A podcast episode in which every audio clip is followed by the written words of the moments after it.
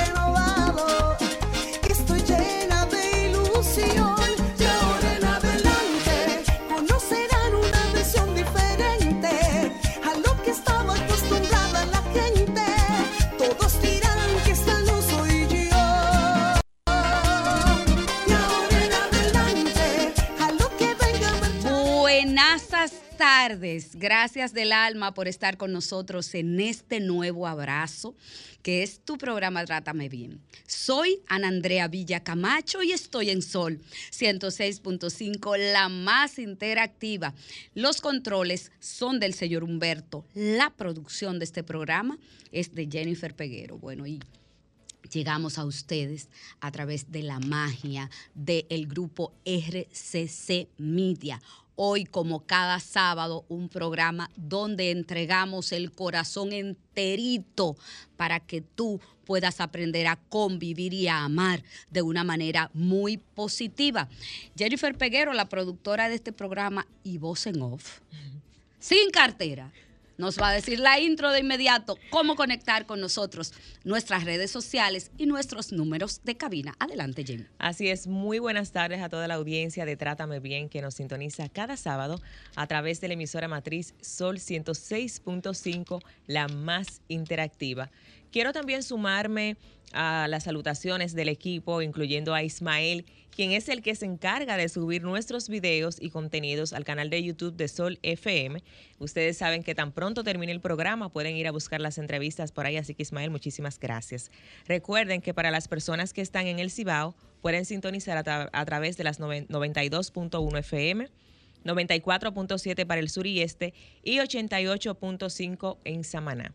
En las redes sociales nos pueden seguir como Trátame Bien Radio, Andrea B. Camacho, Sol FM y una servidora Jen Peguero 30. Jen, antes de la intro tengo un mensaje que dar. Dele pues. Atreverse a establecer límites se trata de tener el valor de amarnos a nosotros mismos, incluso cuando corremos el riesgo de decepcionar a otros. Brene de. Continúe. Bueno, eso me da pie entonces al intro del programa de hoy.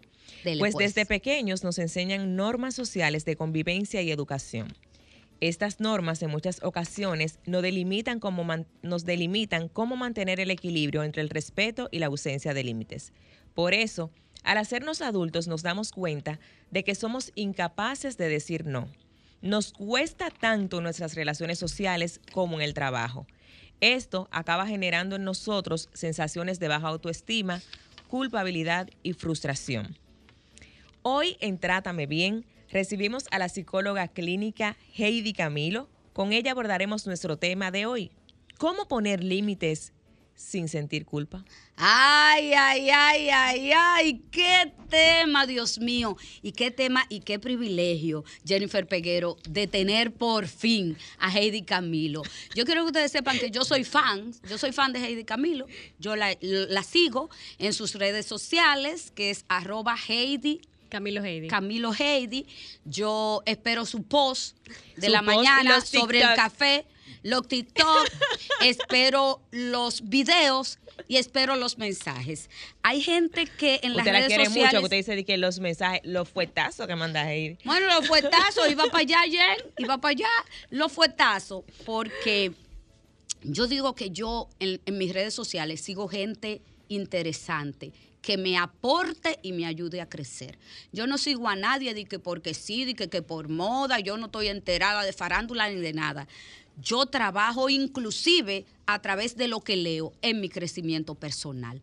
Así es que te doy las gracias, Heidi Camilo, por enseñarnos cada día a través de tus redes cómo bregar con la vida y cómo aprender, porque definitivamente que el camino del autoconocimiento es largo, larguísimo, y gente como tú no solo merece ser seguida, merece ser honrada y aplaudida. Y te Ay, agradezco. Dios mío, pero después de esta introducción, señor, yo me quiero fajar a grito porque...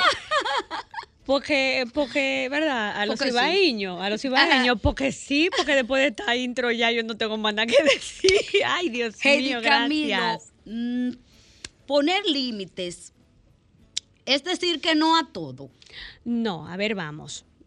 No, ¿Qué no, es no, poner no. límite? Poner límites significa marcar una barrera fronteriza entre aquello que queremos, deseamos y necesitamos, tanto a lo interno como a lo externo, porque ojo, uno de los elementos más difíciles también es ponernos límites a nosotros mismos y a nosotras mismas. Límite es frontera. Y yo se lo pongo mucho el ejemplo con las estructuras para que la gente lo vea. Yo puedo tener un salón grande. Imagínense cuatro paredes levantadas. ¿Dónde está la cocina? ¿Dónde está la habitación?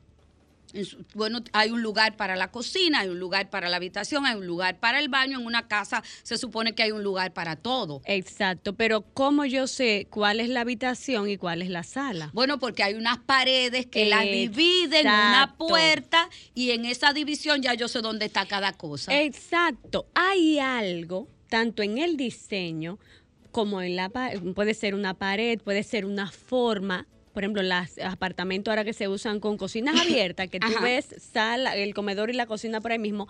Pero aunque no tenga ni gabinete, ni tenga un caldero, tú sabes cuál es la cocina y cuál es el comedor. Sí, exacto. ¿Por qué? Porque hay un elemento que te va a marcar una frontera, un dónde inicio y dónde termino. Exactamente esos son los límites, dónde inicia algo y dónde termina algo, dónde yo puedo marcar una diferencia y marcar un hasta aquí, interno y externo, tanto para los sí como para los no y hasta para los no sé, porque de repente no sé también es una respuesta y es válida, ¿ok? Yo leí una vez en, un post que el no es una cosa maravillosa. Existen muchas personas que no saben poner límites. Corrijo, no sabemos poner límites. Y cuando logramos ese maravilloso no, por fin, nos sentimos culpables. O sea, de- decimos un no y sentimos culpa. Pero yo me voy más atrás, Heidi Camilo. Antes de seguir, quiero ir más atrás. ¿Por qué muchos seres humanos hoy en día no sabemos poner límites y no sabemos decir que no? ¿De Por- dónde viene eso? Porque nos educan con culpa. Vamos a ver. La primera palabra que, o el primer monosílabo que aprende un menor es el no, pero es porque nosotros les decimos, deja eso, no le ponga la mano a eso, no. Y si nos fijamos, el bebé empieza hasta a hacerlo con, con- como un juego, como no, no, no, no, no. No, no, no, no, no, no. Y ahí lo manejamos con ciertos juegos. Pero ya cuando el menor empieza a ser más grande, que empieza a socializar, entonces empezamos a decirle, usted no puede decir que no porque eso es malo. Ejemplo con las comidas. No, a mí no me gusta la berenjena, usted se la tiene que comer. Ahí estamos irrespetando el límite del menor, porque es una comida que tal vez no le gusta. Ojo, con esto no estoy diciendo que vamos a dejar que el menor con su, se eh, coman solamente helado y galletica, porque hay un tema de nutrición. Pero aprender a respetar esos no del menor, le van diciendo, ¿sabes qué? Tienes derecho a que esto no te debe de, no te gusta y esto sí. Sin embargo, el primer mandato es yo lo cociné para ti y tú no sabes cuánto, pero el muchacho tiene tres, cuatro años que no tiene ni idea de lo que es el costo, valor económico. Tú no sabes los sacrificios que yo como tu mamá y como tu papá hago para que comprarte esa carne, para que tú no te la quieras comer el menor termina comiendo no porque le guste la carne, no porque entienda que es necesario comer la carne, sino porque me están diciendo que yo, si no me la como, soy un desconsiderado, una mala persona, que no quiero a mamá. Ese es el metamensaje que al final, o, que no quiero a papá, porque no están dejando. Y en el caso de las ah, chicas, nos educan aún con más culpa, porque es una educación basada en el tú tienes que ayudar al otro y no te puedes negar, porque eso hacen las buenas personas, los buenos cristianos, los buenos seres humanos siempre están, siempre están disponibles y dispuestos para con el otro, a pesar de y en sacrificio de. O sea, desde pequeño no nos enseñan a poner límites. Y entonces, como consecuencia de adultos, tenemos que al no aprenderlo desde pequeño ni en la adolescencia a decir no, a saber dónde, hasta dónde puedo llegar y me crean con esa, que me crean con esa culpabilidad eh, en mi sistema de creencia, como un chief, entonces de adulto ¿Cuál es el resultado de adulto a no enseñarme desde pequeño a poner límites? A que, a que yo tengo derecho, perdón, a tener límites como ser humano. Es que desde que me educan que las cosas hay que hacerlas desde el rol sacrificial, de que ah, a pesar de ello tengo que, no por empatía, no por solidaridad, sino que obligado porque para yo ser bueno tengo que hacer esto. Entonces, si yo no quiero ser el malo, yo cedo, no porque ni siquiera haya una conexión como tal, sino el tema de ser juzgado. Cuando somos adultos, entonces, el tema de decir no es ir en contra del sistema y nadie quiere estar en contra del sistema, nadie quiere ser el patito feo, nadie quiere ser el rechazado del sistema, todos queremos ser amados, aceptados y validados. Y si para yo tener ese amor, esa validación, esa aceptación, yo tengo que brindarme, regalarme, darme en, todo y para todo, entonces simplemente lo hago. Y además es vendido como una medallita al mérito. Por ejemplo, cuéntame más de eso. Sí, por ejemplo, ahora viene el Día de las Madres. Ajá. Ah, no, no, no, porque yo me sacrifiqué el discurso. yo me sacrifiqué por mis hijos. Yo me quedé junto a X persona por amor a mis hijos, para que mis hijos tuvieran un padre, pero nunca estaba ahí, pero estaba, el papá. Porque yo sí tenía que dejar de comer para dárselo a mis hijos. Fabuloso, porque es un tema de deber, ¿verdad? Tú vas a cuidar a la, prole que no se puede proteger. Pero ese rol sacrificial del que yo siempre estoy para los demás es postulado como un mérito que a mí me hay que ponérmelo porque yo me gané el cielo por eso, porque yo me daba para todo el mundo. Y es una como si fuera una medallita al valor. Y acumulamos méritos por sacrificios. No, no, no, porque mira, a pesar de que yo no podía ir para allá, yo fui y yo hice y yo viré y yo torné y de repente Jennifer me dijo que fuera eh, hacerle una diligencia, pero yo no podía ir y yo dejé de hacer algo mío inmediatamente esa medallita al mérito me la tienen que poner. Ah, qué bien. Porque yo me gané esa medallita por sacrificio. Tengo una olímpica cerca. Una olímpica cerca. Sí, entonces fíjate que hay gente que va acumulando esos méritos. en el banco de favores. En el banco de, de favores, pero de favores disfrazado de una muy mala uh, o vana humildad. No, no, no, porque yo no espero nada de nadie. Mentira, todos esperamos y está bien esperar, pero dentro de la reciprocidad equitativa. ¿Y a qué tú llamas reciprocidad equitativa, Heidi Camilo? Mira, ah, um, esta premisa idealizada del, ay, que yo doy y no espero nada a cambio. Señores, eso es antinatural. La naturaleza, la naturaleza está, papel, está diseñada para ser recíproca. ¿Por qué llueve? Porque sembramos árboles.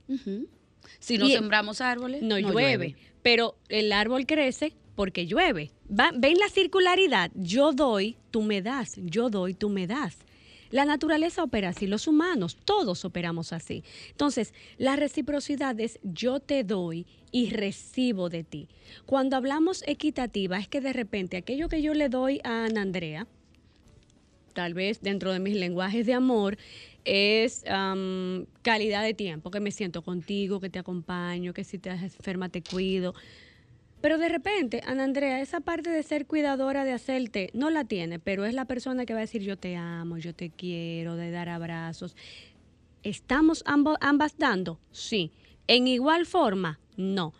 Hasta, a lo mejor hasta en diferentes intensidades, pero ambas estamos dando. Y cuando esto va ajustado a la, a la justicia, entonces todo vínculo, toda relación se lee como saludable, que es precisamente lo que no ocurre en, lo- en la falta de límites, porque hay uno que está abajo.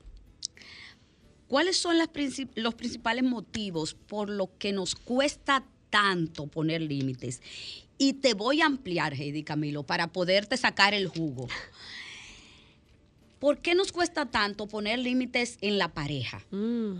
¿Por qué nos cuesta tanto poner límites en una relación de amistad?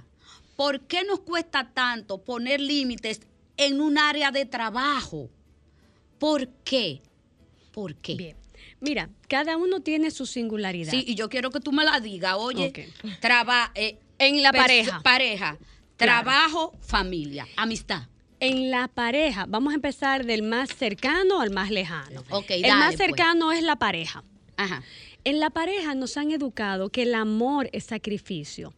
Para estar bien en una relación de pareja yo me tengo que dar, dar, dar, dar, dar, dar, dar hasta que duela.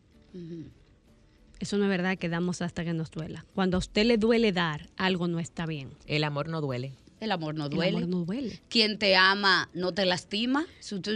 Di que quien te hace llorar es quien te ama. ¿Ustedes se acuerdan de ese disco? Ay, ¿y cuánta gente no se- Búscame ese disco, Humberto. Quien te hace llorar es quien te ama. Si usted me va a hacer llorar y me va a maltratar, no me ame, quédese con su amor. Para eso pico cebolla y me pongo Sí, mira, hágame el es, favor. es más productivo. Ah, pero mire. Ah, pero tú sabes, lo, tú sabes lo bueno con una cebollita bien así, bien, bien Exacto, Tú cocinadita. sabes, tú sabes, hay una, hay una frase de Aide Domínguez que a mí nunca se me olvida. Cuando usted tiene una mentalidad grande, no se conforma con amores mediocres. Y eso es una realidad. Entonces, cuando en una nos cuesta poner en una relación límites porque entendemos que, am- que dándonos nos darán.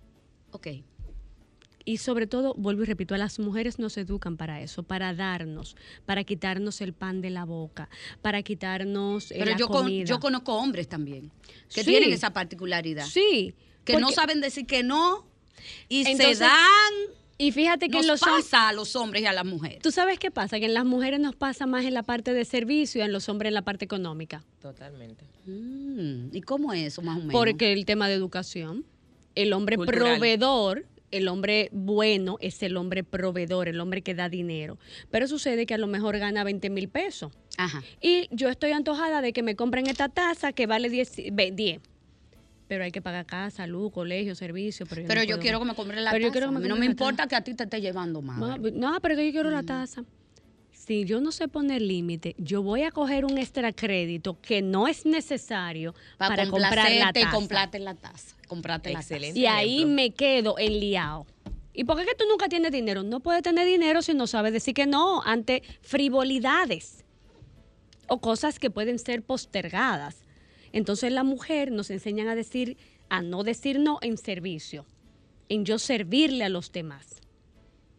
Porque es un tema cultural, es un tema de educación. A los hombres les pasa que al no saber decir que no, muchas veces en los temas económicos, se meten en unos líos económicos horribles y obviamente de ahí aparece la depresión. Es De que le golpea el ego. Es a que los hombres, el tema de la económico dinero. le golpea el ego totalmente. le golpea la construcción de la masculinidad, porque recordemos que masculinidad se desarrolla en las P, protección, provisión, progenitor y poder. Entonces, si está golpeada mi provisión, que es el tema dinero, me están quitando uno de mis pilares. Entonces, yo no sé quién soy. De hecho, muchos hombres se suicidan por la falta de dinero. Oh Dios. La principal causalidad de hombres que entran en temas de ideación suicida es problema económico. A O sea, que diferencia de- de mujeres. Decir que no en una relación de pareja está bien. Es necesario. No solo está bien, Oh. es vital. Pero ojo, En Heidi no todo. está hablando de decir que no, sino poner límites. Sí. Es poner, Poner límites porque límites. es el tema de decir no, es poner un límite. El decir sí también es poner límites. Porque hay gente que se arraiga tanto en los no que nada le gusta. Exacto, es negociar. que nada le gusta y que eso es que no, no, no, no, no, no, no. Señores, yo conozco una gente que, conozco gente que tienen tan claros los límites que se pasan. Exacto. Entonces, a ver, Casi dice ¿cómo- no. sí, a todo, entonces, eh, el extremo de que a todo le dice que no. Pero y se creen que ellos queriendo. son los mejores, o la, mu- la mejor profesional, el mejor profesional, yo a todo digo que no. Y dicen que no por deporte. Sí, porque sencillamente por no quieren deporte, ceder. no, no, no. Y en una relación de pareja implica la capacidad de negociación, porque cuando tú y yo estamos de repente negociando para comprar la taza, ok, no podemos comprarla, hay que comprar una taza, pero no podemos comprarla de 10, porque no ganamos para comprar una de 10. Tal vez es la que nos gusta, pero la necesaria es la que cuesta 5, porque la necesidad es la taza, el privilegio es que sea de 10. Podemos ajustar una, comprar una que valga 3. Entonces ahí empieza esa capacidad de negociación donde yo voy a ceder, porque ceder también es poner límites. Ok, yo quisiera una de 10, pues vamos a comprar una de 3 porque es lo que podemos. Estoy cediendo.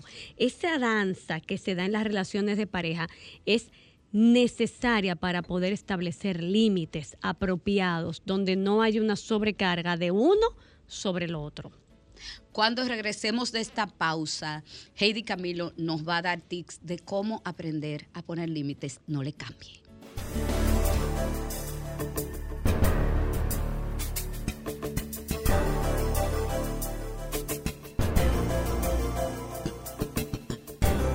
Trátame bien. Sol 106.5. Trátame bien. Trátame bien.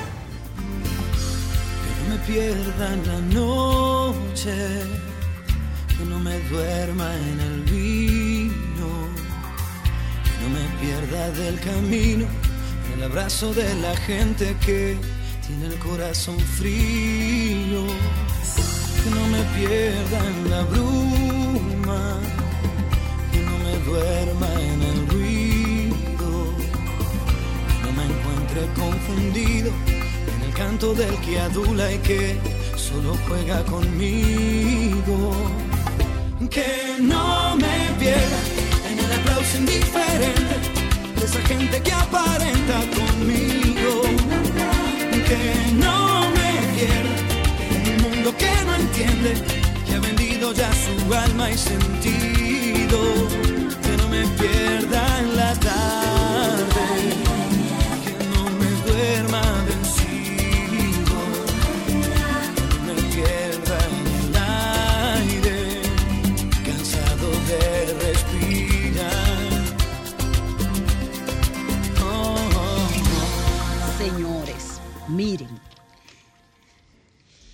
Dijo Jorge Bucay, la gente autodependiente no es manipulable. Y todo el mundo detesta a aquella gente que no se deja manipular, Heidi Camilo. Uy, ese hombre yo lo amo. Él es mi... Tú sabes que La tiene- producción ten esto. No, no, no, no, no. Déjame decirte que eh, hay gente que uno lo tiene como le dicen los muchachos ahora su crush. Ese autor es mi crush, o sea, él habla porque él hace videos, no se queda. Y los libros no se queda. Como esperando a ver. El, fi- el final. el final. Solo Jorge Bucay supera a Jorge, Jorge Bucay. Ay, yo lo amo a él. Los límites en, en el ámbito de la amistad. Mira, eso es más difícil que con la pareja. Ay, Dios mío, no me diga una cosa así. A veces sí, porque es más fácil, bueno, tú te separas por X o Y razón, porque Ajá. te fueron infiel, porque se acabó el amor, by the way. Pero esa amiga y ese amigo que se quedó contigo en lo que tú tenías ese dolor clavado ahí en el alma porque te fueron infiel, después tú sabes que te lo puedes cobrar con crece. Y, te- y es una deuda eterna, porque es una deuda de agradecimiento. Ahí se, ahí se mete eh, El banco de favores también, que decía el banco, una vez. en el una- banco de favores y la deudas de agradecimiento, eso no se paga ni con la muerte a veces. Porque es un, un tema de que como estuviste conmigo en mis peores momentos, entonces yo no te puedo poner límites, no te puedo decir que no. Y ese sí es tan permanente que me cuesta y me cuesta dinero. Señores, las amistades que han terminado porque hay uno que fue garante de otro en un tema y de repente tú terminaste pagando una deuda de una cosa que tú no te comiste ni te bebiste, ¿Tú no, no te son- imaginas? no son una ni dos, Muchos. de, Muchos. de- de miles y millones de pesos. muchos. O de repente que tú... Le a una amiga de una amiga le pasó eso. Esa- mira, abrimos esa línea de teléfono con esa... a propósito, por favor. Dele, Jen, dele, Jen, los números para que te comuniques con nosotros aquí a cabina. Este es el momento de desahogo en Trátame Bien. Usted puede llamar al 809-540-165, 1-809-210-65. Llame ahora y comuníquese con Heidi Camilo. Desahóguese, señores. ¿Cuáles son los límites que les han causado a ustedes más problemas o el no poner límites en la situación de familia, pareja, laboral, hasta con los hijos? Mira, un- eh, con las amistades nos cuesta, porque con las amistades, como dije, está ese banco de agradecimiento, pero con la familia de origen, la deuda de existencia que implica esa capacidad de no poner límites, el no Ay. poderle decir que no a mamá, Ay, que no a papá, que Ay, no a una hermana, a un hermano. Ay, chuchu, me fui para la calle. Hola. Sí, ¿Cómo buenas. está? Hola. Sí, le habla Carlos Hernández. Hola, Carlos, cuéntanos tu historia. Eh, mi historia tiene que ver un poco el no poder decir que no con la pareja. Eh, básicamente, yo soy casado con una persona que ya viene, tiene su familia, o sea, tiene sus hijos. Yo también tengo los míos.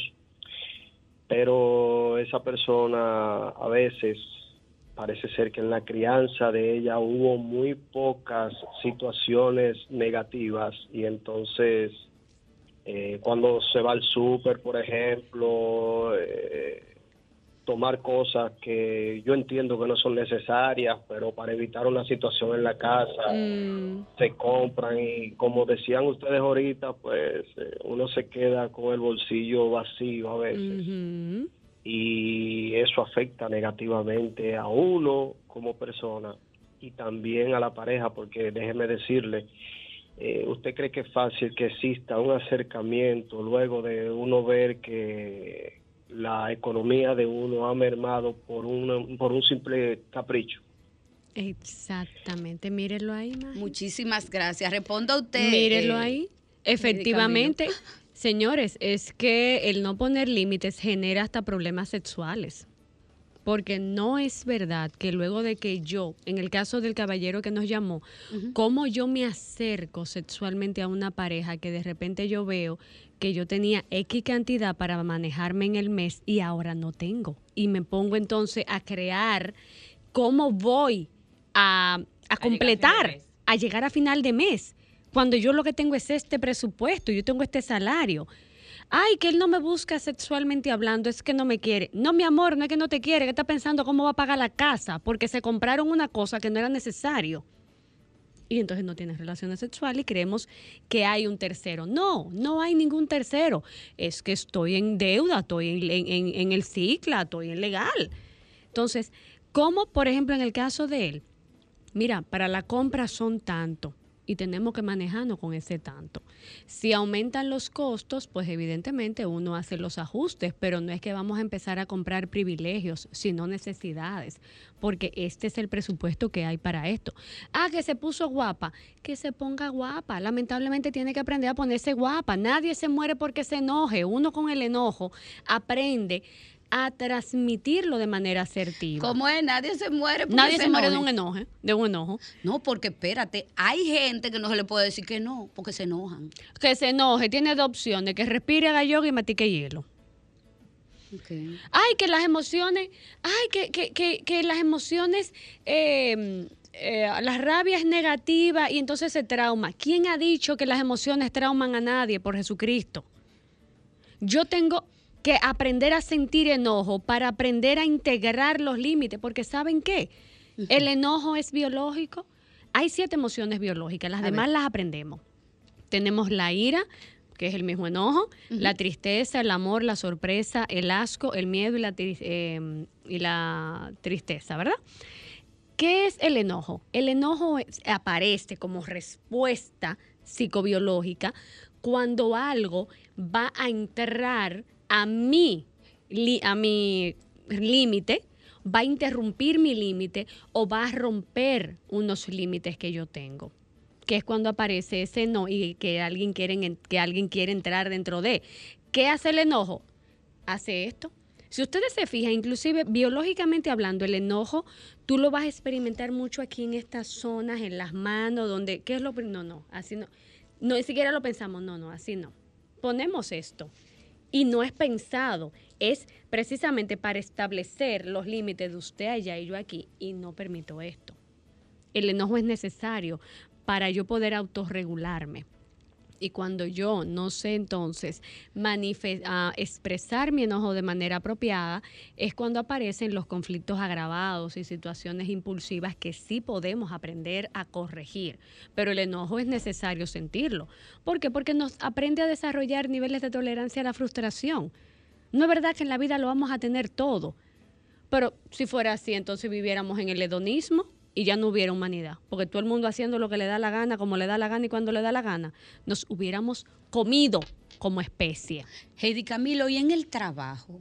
Uh. ¿Cómo aprendo yo en el trabajo a poner límite? Porque a veces todos, yo creo, eh, excepto los dueños de empresas, somos subordinados. ¿Cómo yo, sin, puedo negociar esas emociones? Sin yo sentirme afectado. Te lo digo porque le pasa a una amiga de una amiga. Ayer no me diga que pague consulta. No. Mira, es complicado porque en los trabajos tenemos la amenaza de la insubordinación. Ajá.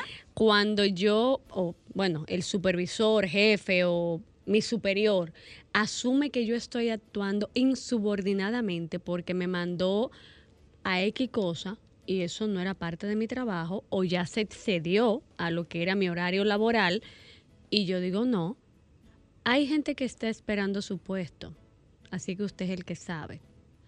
Y lamentablemente en nuestro país eso es un tema del día a día, dentro y fuera de las empresas públicas y privadas, donde como el desempleo es alto, este superior entiende que puede abusar del subordinado y entonces como yo tengo miedo de perder mi empleo, porque evidentemente todo el que tiene un empleo es porque lo necesita, claro. yo cedo ante todo lo que me piden, me exigen y hasta doy para ganar favores con el fin de que yo sostenga mi, mi sustento.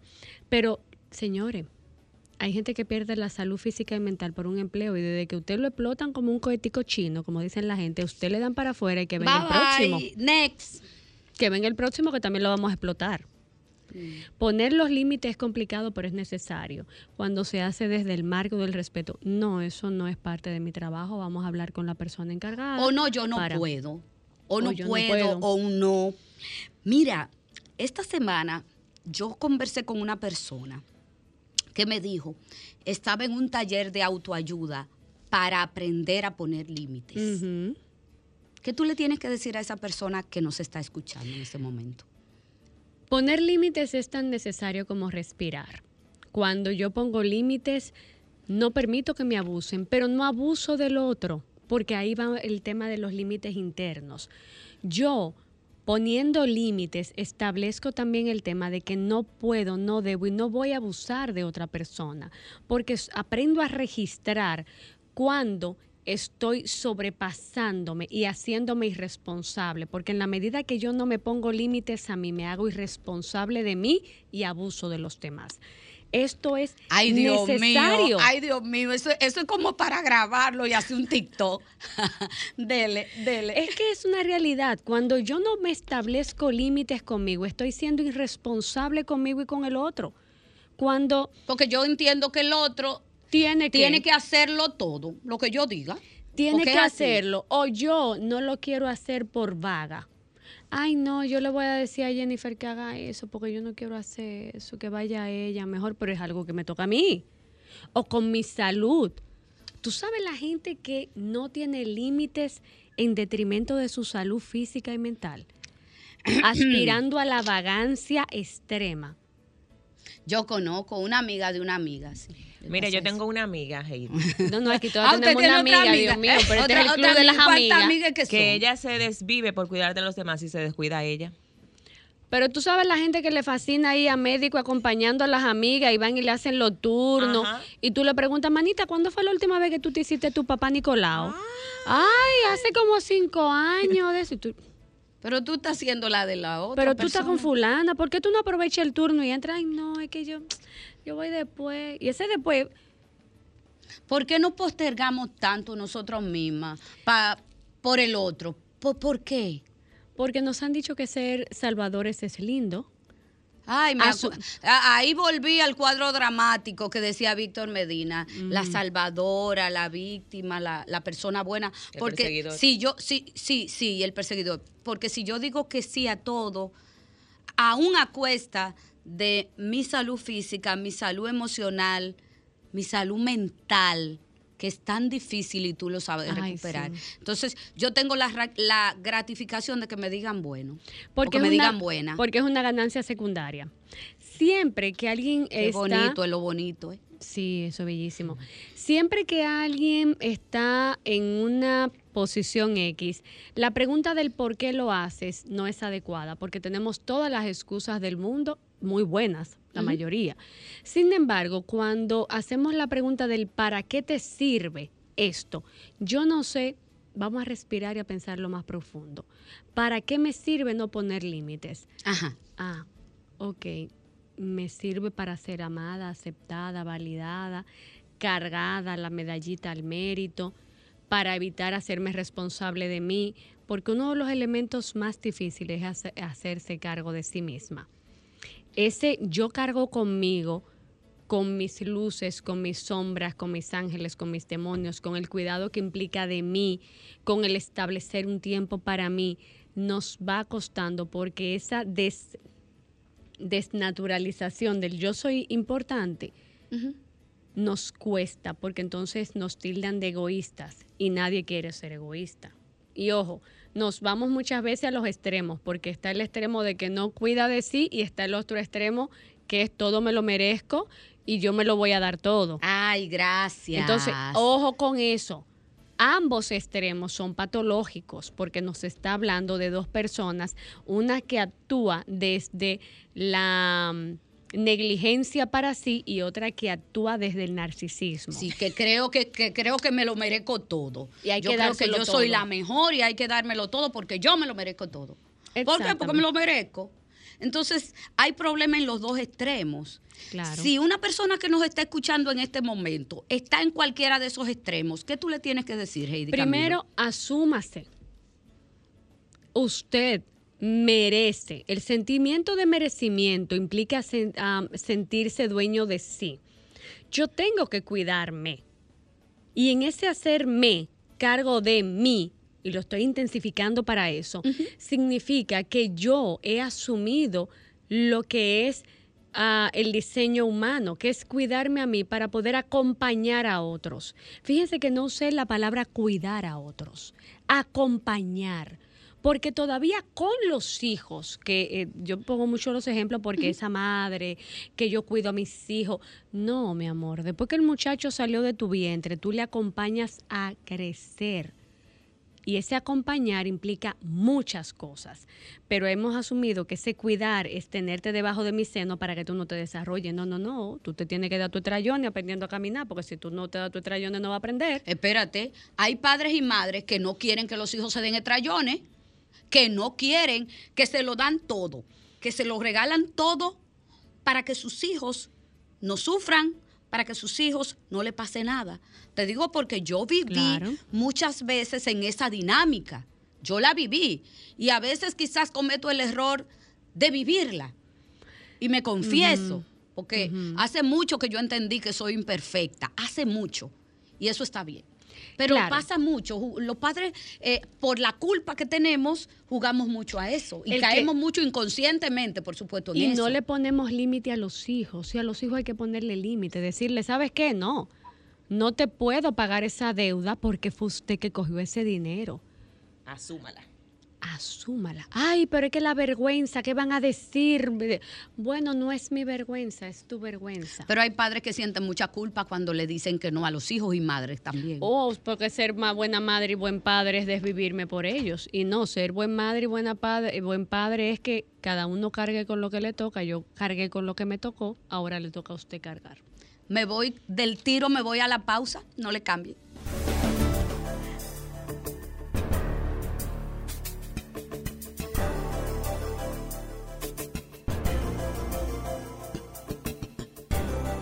Trátame, bien. ¿Y tú? ¿Por qué tienes NASA en el exterior? Amores, porque con el plan Larimar yo pongo a los niños y a mamá en el seguro. Así, le cobro su salud y yo trabajo aquí tranquila. You know? Con Senasa en el exterior, cuidas tu salud y la de los tuyos. Solicita tu plan Larimar ahora con repatriación de restos desde y hasta el país de origen. Más detalles en www.arssenasa.gov.do. Porque lo primero es lo primero. Delante de una feliz pareja siempre hay unos gandules guisados con coco o un sabrosísimo mono de gandules y detrás una sabia y tradicional herencia para cocinar tan sabrosos platos. Porque ella siempre tiene delante los gandules la famosa, verdecitos, frescos y con coco. Porque lo primero es lo primero. De la famosa, claro. Y la famosa, lo más natural. Calidad avalada por ISO 9001-2015. de Cambio Quesada, la mejor opción para cambiar tus divisas ahora en el Gran Santo Domingo. Nos encontramos ubicados en el primer nivel de la Plaza Cataluña con los teléfonos 809-473-4000 y 809-556-2702. De igual forma, realiza tu cambio online a través de quesada.do. Contamos con sucursales en La Romana, Higüey, Friusa y Downtown Punta Cana. Cada centavo cuenta. Tengo un lugar donde las palmeras bailan con las olas. Así que ven que reservando lo mejor que tengo para ti.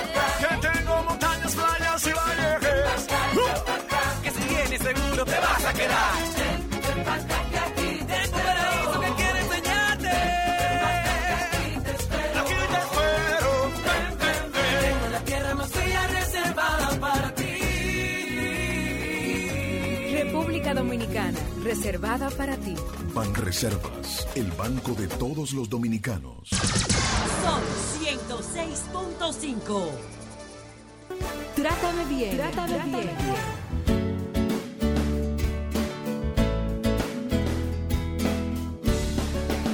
Hablamos con Heidi Camilo sobre los límites sin sentir culpa. Heidi, ¿por qué el humano crece en el dolor? Porque necesitamos confrontarnos para evolucionar. Solo las crisis promueven cambios. De hecho, en el ciclo vital, que es como se describe, cada etapa de cambio equivale a una crisis. Para que el bebé nazca, tiene que darse la crisis del parto, tienen que aparecer los dolores del parto. Si no aparecen los dolores del parto, no se dice que el muchacho está listo para el nacimiento y se puede quedar ahí. ¿Y qué va a pasar con ese bebé? Se va a morir. Muchos tienen nueve meses en ese líquido amniótico. Sí. Pero desde que se acabó el periodo, ¿qué pasó? Que se ahoga en el mismo líquido que le daba el oxígeno a lo largo de todos estos meses, estas semanas. Eso es una crisis. De hecho, un, un un psicólogo le llamaba am, el trauma del nacimiento porque es un evento traumático. O sea, el bebé nace y esta aspiración de oxígeno que ensancha los pulmones hace que el bebé llore. Nace en un mundo completamente extraño, es un momento crisis, pero hace que crezca. ¿Por qué? Porque ya me puedo exponer al mundo externo y me voy ajustando. Para caminar exactamente lo mismo. Tengo que caerme para que mis músculos puedan eh, eh, eh, tomar fuerza y poderme levantar. Y asimismo los dientes, y asimismo el aprender a, a correr, y asimismo el aprender a hablar. Tengo que equivocarme muchas veces para poder aprender a pronunciar una palabra. Decía Facundo Cabral que la crisis es un maestro. Que definitivamente la crisis es un maestro. Y, y yo lo he vivido. Yo conversaba, te decía fuera del aire, que conversaba con una amiga que pasó una situación especial. Y luego de esa situación especial, ella me decía, yo soy otra. Y mi prioridad ahora es ser feliz. Y yo le decía, pero es que tú prives en Padre Villini. Tú a todo el mundo quieres resolverle los problemas. Tú vivías de tal manera y me dijo, vivía. Pero este acontecimiento me enseñó que yo tengo que vivir para mí y también yo tengo que ser feliz yo. Porque una, por querer ser buena, por no sentir culpa, por querer dar lo mejor, darme y regalarme, entonces yo me postergo. Miedo al conflicto. Uh, sí. Temor a que los demás me rechacen y no me quieran y me quede solo. Baja autoestima, exceso de culpabilidad, conflicto a la hora de tomar decisiones y poca inteligencia emocional. Ese resumen, ¿qué me da como resultado? Es igual a Falta de límites, totalmente. En la falta de límites se presentan todos estos elementos. ¿Cómo yo aprendo a, no sentir culpa? Precisamente ejerciendo los límites.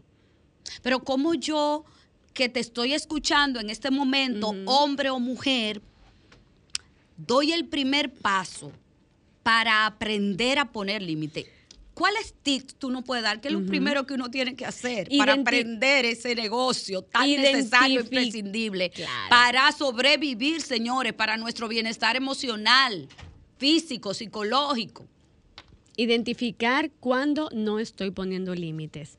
Y eso no lo siente en el cuerpo y lo identifica a nivel emocional. Empiezo a sentirme extraña, como un frito en el estómago, una presión en el pecho, sobre todo el pecho. Para ponerte un ejemplo, contra, yo no quiero ir para allá porque es que no me gusta ir donde esa persona, Dios mío. Yo empiezo a sentirlo en el pecho, empiezo a sentir el corazón apretado y el pecho como congestionado. Ya eso te está dando una señal de que tu cuerpo te está diciendo, no quiero ir. Que no te vas a sentir bien que en ese no, lugar. Que no podemos respirar en ese sitio. Aprendamos a escuchar y a respetar nuestro cuerpo. Ok, se me aprieta el pecho. ¿Quiero ir para ese lugar? ¿O quiero estar al lado de esa persona? No. Pues eso ya me empieza a decir que tengo que empezar a buscar los elementos para no ir a ese lugar. De repente te, lo puedo negociar porque si es la casa de mi abuela y de repente me aburro mucho, bueno, pero es la casa de mi abuela, yo puedo hacer sacrificio. Pero es un lugar donde a mí me maltratan. No, no voy a ir. O sea, si te quita la paz men- eh, mental y emocional, tiene que si revisarlo. algo, te, si algo rechazas de, de ese lugar, de esa relación de pareja, de esa amistad, es una señal entonces de alerta. Exacto, todo lo que De, de- implica. de ir a empezar a poner límites. No, pero si eso me está causando mal, si, esto, si eso me está haciendo daño, entonces yo tengo que... aprender a Es como una alerta roja que me es prende. una bandera. La gente le, la- ahora mismo están mucho las red flags, o sea, las banderas rojas que nos van dando alertas. El cuerpo nos va dando alerta, el malestar emocional nos va dando alerta. Y en ese momento decir, espera, ¿qué me está dando esta alerta? Lo registro, lo analizo, lo identifico. Pongo el no o el sí, depende de lo que sea. ¿Me voy a sentir mal? Sí, usted se va a sentir mal. Yo no le voy a decir otra cosa. Pero en ese momento, ok, es necesario yo decirme que no, que no me voy a comer ese dulce, que no voy a ir a ese lugar, que no puedo sobregirarme en la tarjeta por esto, que no tengo deseo de tener relaciones con mi pareja y es mi derecho a decir no. Respiro profundo como un elemento de autorregulación y de afirmación del no. Es el... Ok, está bien decir no. Pero es a mí que me lo estoy diciendo. Ok. Como una construcción de un nuevo pensamiento. ¿Se me va a ir la culpa? No, no se le va a ir. La primera 300 veces no se le va a ir. Ay, la primera 300 veces. No, porque la gente cree que esto es maravilloso, que esto es como que yo voy al salón y me quito un tinte y me pongo un tinte. No, eso no funciona así. En la medida que yo pongo límites, la primera vez, vamos a decir que la sensación de culpa va a ser de 100. Pero lo tengo que sostener, porque si yo dije que no y en el número 90, es como la rabieta. Ok. Tú le dices al niño, no, usted yo no le puedo dar el teléfono del muchacho grito, grito, grito. Pasó media hora dando Ya. grito. Si los últimos 30 segundos usted le dio ese teléfono, los 29, 30. Lo perdió. Eso no sirvió para nada. Eso fue usted sencillamente tener un malestar. Tiene que ser los 30. Ok, la próxima vez que usted vuelva a poner un límite, tal vez la sensación de culpa no va a ser de un 100, va a ser de un 99.9 dependiendo de la situación, es verdad, pero siempre es importante la autorregulación y la conciencia del para qué yo estoy poniendo este límite. Yo tengo derecho a no yo tengo derecho a decir no. No me da paz. Yo tengo derecho a decir no. Ah, y en la medida que yo respiro y voy integrando la sensación de autorregulación y el pensamiento, esto va haciendo que este sentimiento de culpa vaya en detrimento. ¿En qué me beneficia el poner límite ya que me llevan? Si ya yo sé que me voy. ¿En qué me beneficia comenzar a practicar el poner límite? Porque yo sé que no me va a salir del todo de una vez. A la primera vez no me va No. a salir. Pero si yo empiezo a autorregularme y a, y a- a entender que debo aprender a poner los límites, al final, ¿cuál va a ser mi beneficio? Así rapidito, cortadito, voy a mejorar mi salud emocional porque voy a empezar entonces a establecer relaciones más equitativas, más justas, voy a empezar a sentir bienestar, mi cuerpo me lo va a agradecer porque va a empezar inclusive a mejorar mi salud física, porque en la medida que yo cuido de mí, todos los aspectos de mi vida, desde las relaciones humanas, cuando hablo de relaciones humanas está incluido todo tipo de vínculo, va a mejorar mi salud física, va a mejorar inclusive hasta mi salud espiritual para los que son creyentes y practicantes. Va a mejorar todo en su vida y aunque usted no lo crea, lo que están alrededor de usted también van a mejorar porque como usted aprende a tratarlos, así mismo van em- ellos a aprender a, de- a a responderle. Gracias, Heidi Camilo. ¿Dónde conectar contigo, Heidi Camilo? Bueno, yo en mis redes sociales, Camilo Heidi, en Instagram, siempre como ustedes decían, bien activa y estoy en el Centro Vida y Familia Ana Simó en el 829-345-1580. Para Gracias. cerrar, Humberto, antes Ajá. de quiero mandar un saludito a una amiga que está en sintonía, Angeli, muchas gracias por reportar la sintonía. Y ya tú sabes que desde ahora, partiendo de todo lo que ha dicho Heidi aquí, se acabó el asistir a eventos por cumplir. Ay, señores, el no es maravilloso. Nos vemos la semana que viene.